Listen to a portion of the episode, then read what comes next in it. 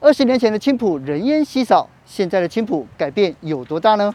像大家熟悉的 X Park 水族馆，嗯，星光旗舰影城、华泰名品城、IKEA，我们的棒球场，嗯即将完工的市立美术馆是，啊，现在完成的横山书法艺术馆。走在青浦，你会觉得这个城市的清水哦是非常重要的，嗯，就像京都的鸭川一样。今天邀请到桃园市长曾文灿来告诉大家，青埔是如何翻身成为商业城，中间的发展变化有多大，一起来看一看吧。今天我们再次邀请到桃园市长曾文灿灿哥来跟我们聊一聊。今天啊，哲青的所在地青埔，我们现在在的地方是横山的书法艺术馆。那这个艺术馆到底有什么特别？实际上我走进来的时候，我看到后面有我熟悉的皮塘。那皮塘跟艺术馆这个合起来，到底有什么样的意义呢？桃园哦，因为业余的书法家、职业的书法家都非常多。哦，学校到社团。甚至到农会、到庙宇，都在办书法比赛。那我们也有很多哈全国性的书法大赛，嗯，在桃园。好，当时呃，台湾并没有公立的书法美术馆。嗯，那书法界的许多的老师们，好，就像我提出说，有无可能以书法为主题的美术馆？是。那当时我就回应他们说，我觉得应该是可行的，因为美术馆应该是一个。美术馆群的概念，嗯，那如果能够选择一个书法主题的美术馆，会是桃园的文化地标。桃园有两千八百五十一口皮塘，嗯，我希望皮塘如果是没有灌溉功能的，是。它会具有景观、休闲、滞洪，还有气候微调节的功能，是。让都市有绿洲，就像月牙湾一样，嗯，好，当时选址了好几个地方，最后择定在。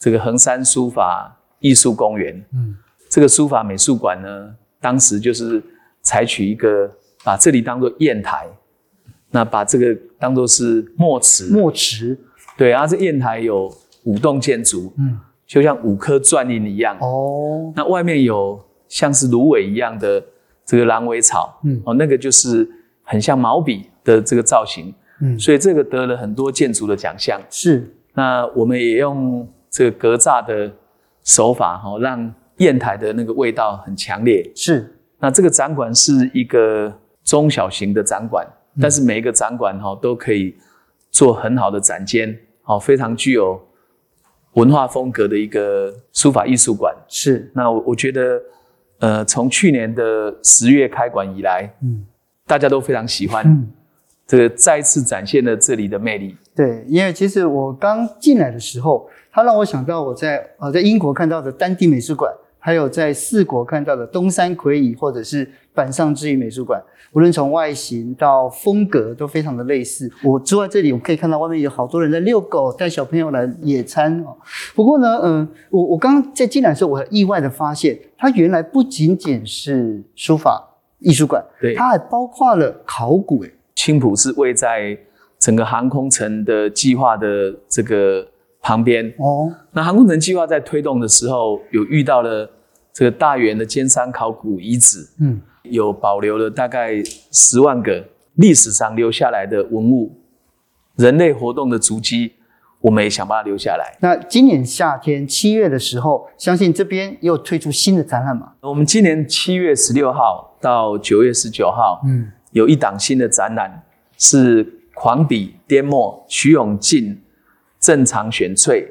那这个艺术家是徐永进，嗯，那策展人是石瑞仁。我们看到那个 manga 那个电影，那 manga 两个字是他写的哦，对，所以大家印象可能会很深刻。对，那第二个展是柯良志老师的这个展览，它叫做书写的景深，啊，柯良志创作个展。那他的策展人是张礼豪先生，衡山书法的书艺奖得主。那首届的得主哈，就是这个柯良志先生，两位书法名家的双展，啊，非常值得来看。我们再继续来聊青浦这个地方，因为我有同事哦，我们我们风传媒有同事就住在青浦，每天通勤坐高铁。去内湖上班，对，还还要转车这样子。然后他完全不嫌累，而且他告诉我们说，在假日的时候，桃园人现在都往青浦来跑。那这点就很特别哦，就是青浦的发展到底有什么样的魅力？它的关键到底是什么？吸引了这么多外在的人口？青浦原来是一个非常淳朴的乡村区，嗯，后来高铁设站，那设站以后，青浦并还没有发展起来，连一家便利商店都没有。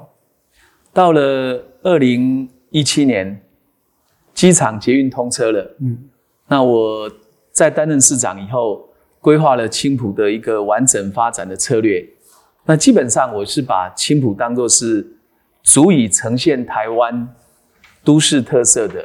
一个入口城市，嗯，哦，它有多元复合的功能，从商务、休闲、文化、教育、研发、生活，嗯，购物等等哦，是它多种多样的设施哦。那我们一一把它引进来青浦。那像大家熟悉的 X Park 水族馆，嗯，星光旗舰影城、华泰名品城啊，IKEA，我们的棒球场。即将完工的市立美术馆是啊，现在完成的横山书法艺术馆，还包括了原住民的文创园区，里面有一个推动流行音乐的阳光剧场，有个原住民的文创中心，哦，有这个原住民电视台，嗯，也有亚洲戏骨创新研发中心，那有桃园的这个国际会议中心以及展览馆。目前还有这个 Global Mall 环球购物中心，那可以讲青浦在整体的公司部门的合作上，哦，非常的这个一致。嗯，那我把它称之为这个 PPP，好，Public 嗯。Private 嗯。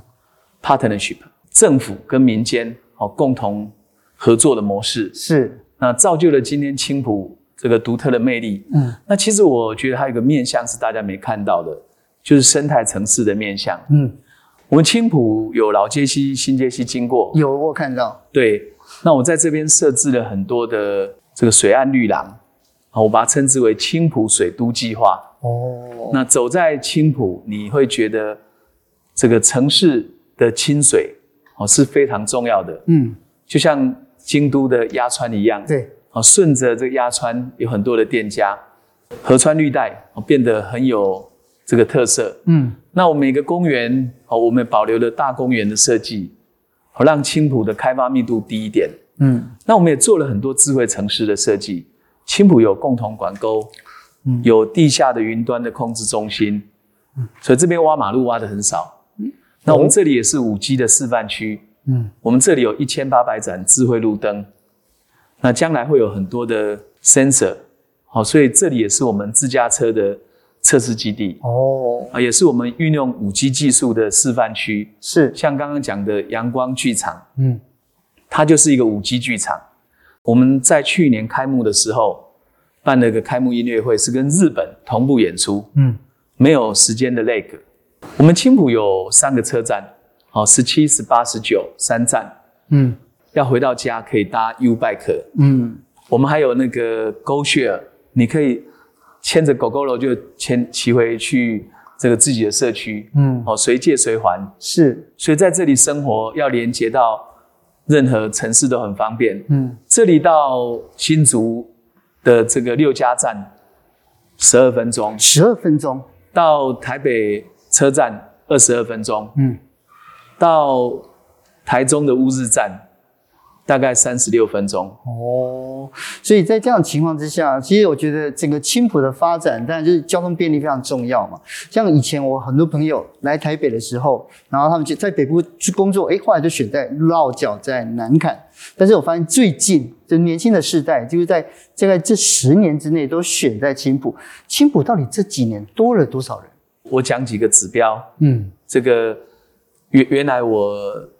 改建的青浦国小跟青浦国中，现在都已经满载了。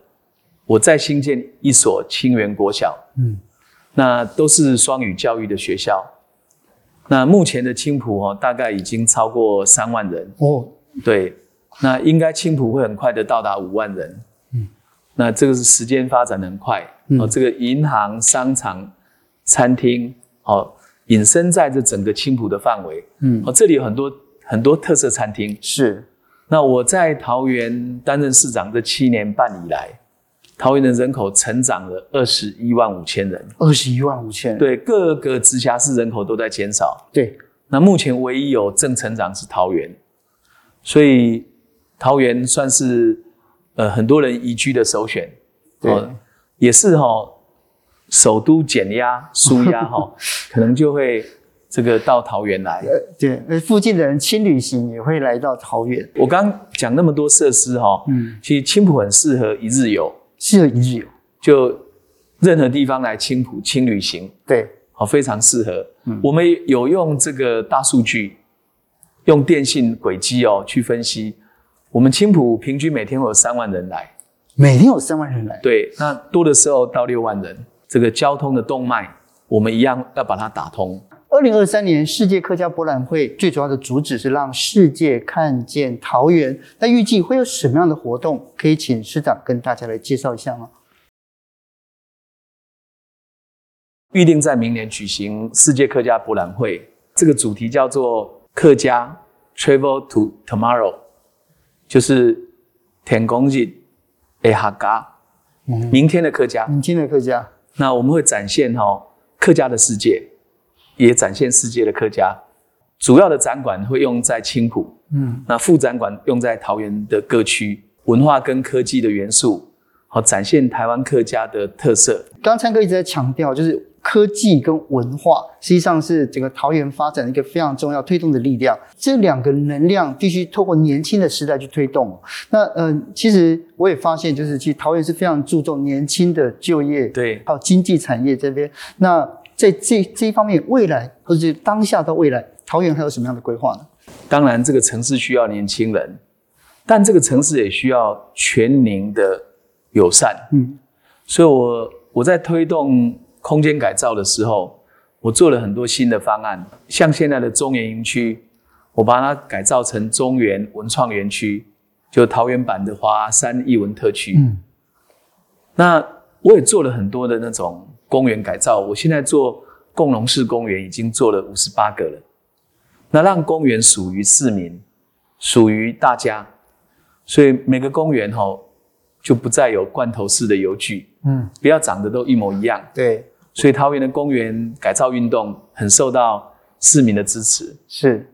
音乐活动、文化活动，桃园也做很多。嗯，所以很多年轻的家庭真的很喜欢桃园，真的，他觉得桃园的环境力、文化力、教育力，好都在改善。这个城市不只是做一些硬体建设在转型，嗯，我们其他的软体的建设、无形的建设也在改变。是，所以目前桃园的。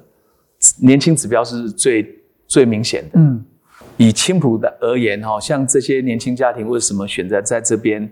我想除了它的交通的方便性以外，哦，这里一定有年轻人喜欢的特质。嗯，我我觉得这里的特质就是哦，看不见的质感，看不见的质感，而形成的这个城市的魅力。是每个地方都有它的细致度。是，那桃园最后面其实大家都关心的，就是说，既然移居来的话，就业力非常重要。投资跟就业是我很用心在规划的。这几年桃园的投资哦，都是全国最高的。那投资台湾三大方案，大概已经核准了一兆六千亿。那桃园占了三千亿。哦，对。那我们的产业链非常完整，哦，各种工业的聚落应该是最多的，嗯、所以我们每一年要媒合，平均都要超过这个六万人，那媒合率都超过九成，好，特别是年轻人哈，我们一年大概媒合了两万两千人，好，投入职场。是，那桃园有一套年轻人的第一里路的支持计划，嗯、我们第一次投入职场的有首度就业津贴。两万一千块哦，考甲级证照有两万块的补助，参加学分班有学分费的补助。那我们的就业媒合是量身定做，我们各种不同的媒合，基本上没有什么二十二 K 的，没有，嗯，没有三十 K 以上的是很少来参加我们的这个就业博览会。那平均一个人可以找到三个工作，一个人可以找到三个工作。对，事实上我们在疫情的两年还增加了四万六千个就业机会。嗯，我们劳动参与率目前是很高的，是六十一趴，是，所以代代表双薪家庭很多。嗯，不过桃园整体的家庭收入哦是六都第二名，仅次于台北市了。是，那房屋自有率也是六都第二名。嗯，仅次于台南市，大概是八十四趴。是，那我希望我们可以让房价能够多元，让年轻人来选择住桃园。嗯，有各种不同类型的房价。是，那让他的负担降低，这个甜蜜可以多一点。是我跟郑市长，其实在很多不同的工作场合上，我们都有相遇。然后每一次我在遇到的时候，我都想到一个建筑师叫陆益康。陆益康曾经说过一句很美的话，他说：“一个砖块，他都想不平凡。他看起来是微不足道的，但组合起来，它可以是一个很普通的房子，它也可以是一个很伟大的案子。那桃园就给我一个感觉，就是它逐步形成的伟大，被大家看见的希望，它是可以在这个地方生活，可以在这边做梦的所在。那。”在这边，其实我非常荣幸能够再访问到郑市长，然后希望就是我们以后可以在不同的地方再看到桃园跟郑市长给我们更多的希望跟梦想。今天谢谢你，谢谢。好，泽清，谢谢。